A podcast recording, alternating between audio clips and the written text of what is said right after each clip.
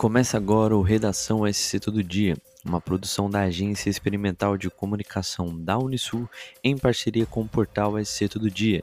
Eu sou Vitor Wolff e essas são as principais notícias dessa terça-feira, dia 3 de maio.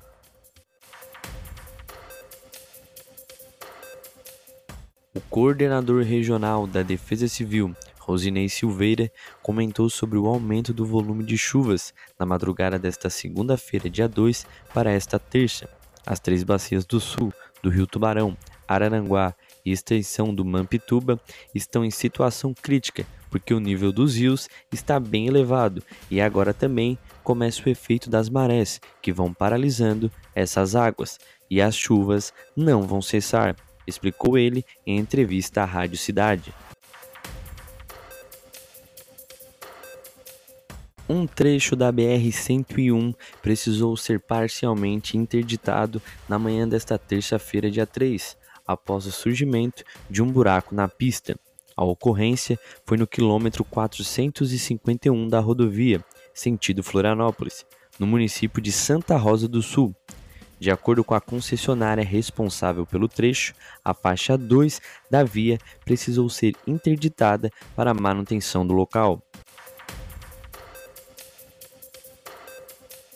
O prazo para todos os brasileiros com mais de 16 anos emitirem ou regularizarem seu título eleitoral acaba nesta quarta-feira, dia 4. Para quem deseja transferir seu domicílio eleitoral mudando a cidade onde vota, ou para idosos e deficientes que desejam solicitar a mudança para a sessão acessível, o prazo é o mesmo. Como aconteceu em eleições anteriores, a busca pela regularização da situação eleitoral aumentou com a proximidade do fim do prazo, o que levou a Justiça Eleitoral a ampliar o horário de funcionamento de seus cartórios eleitorais em diversos estados.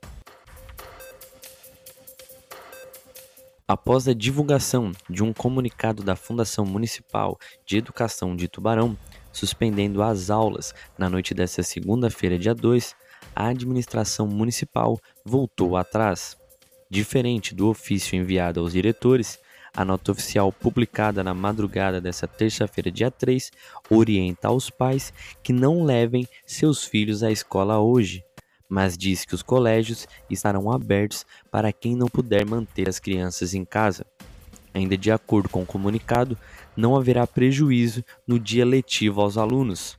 A decisão foi tomada em virtude do mau tempo previsto para a região nos próximos dias. A possibilidade de fortes chuvas em curto período de tempo dificulta o trabalho da rede de drenagem.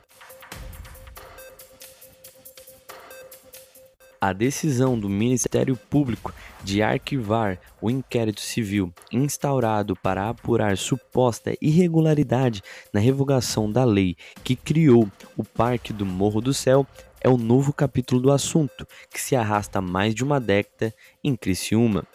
Após ouvir membros do movimento Salve o Morro do Céu e esclarecimentos da Prefeitura e da Fundação do Meio Ambiente, o MP afirmou que não houve ilegalidade.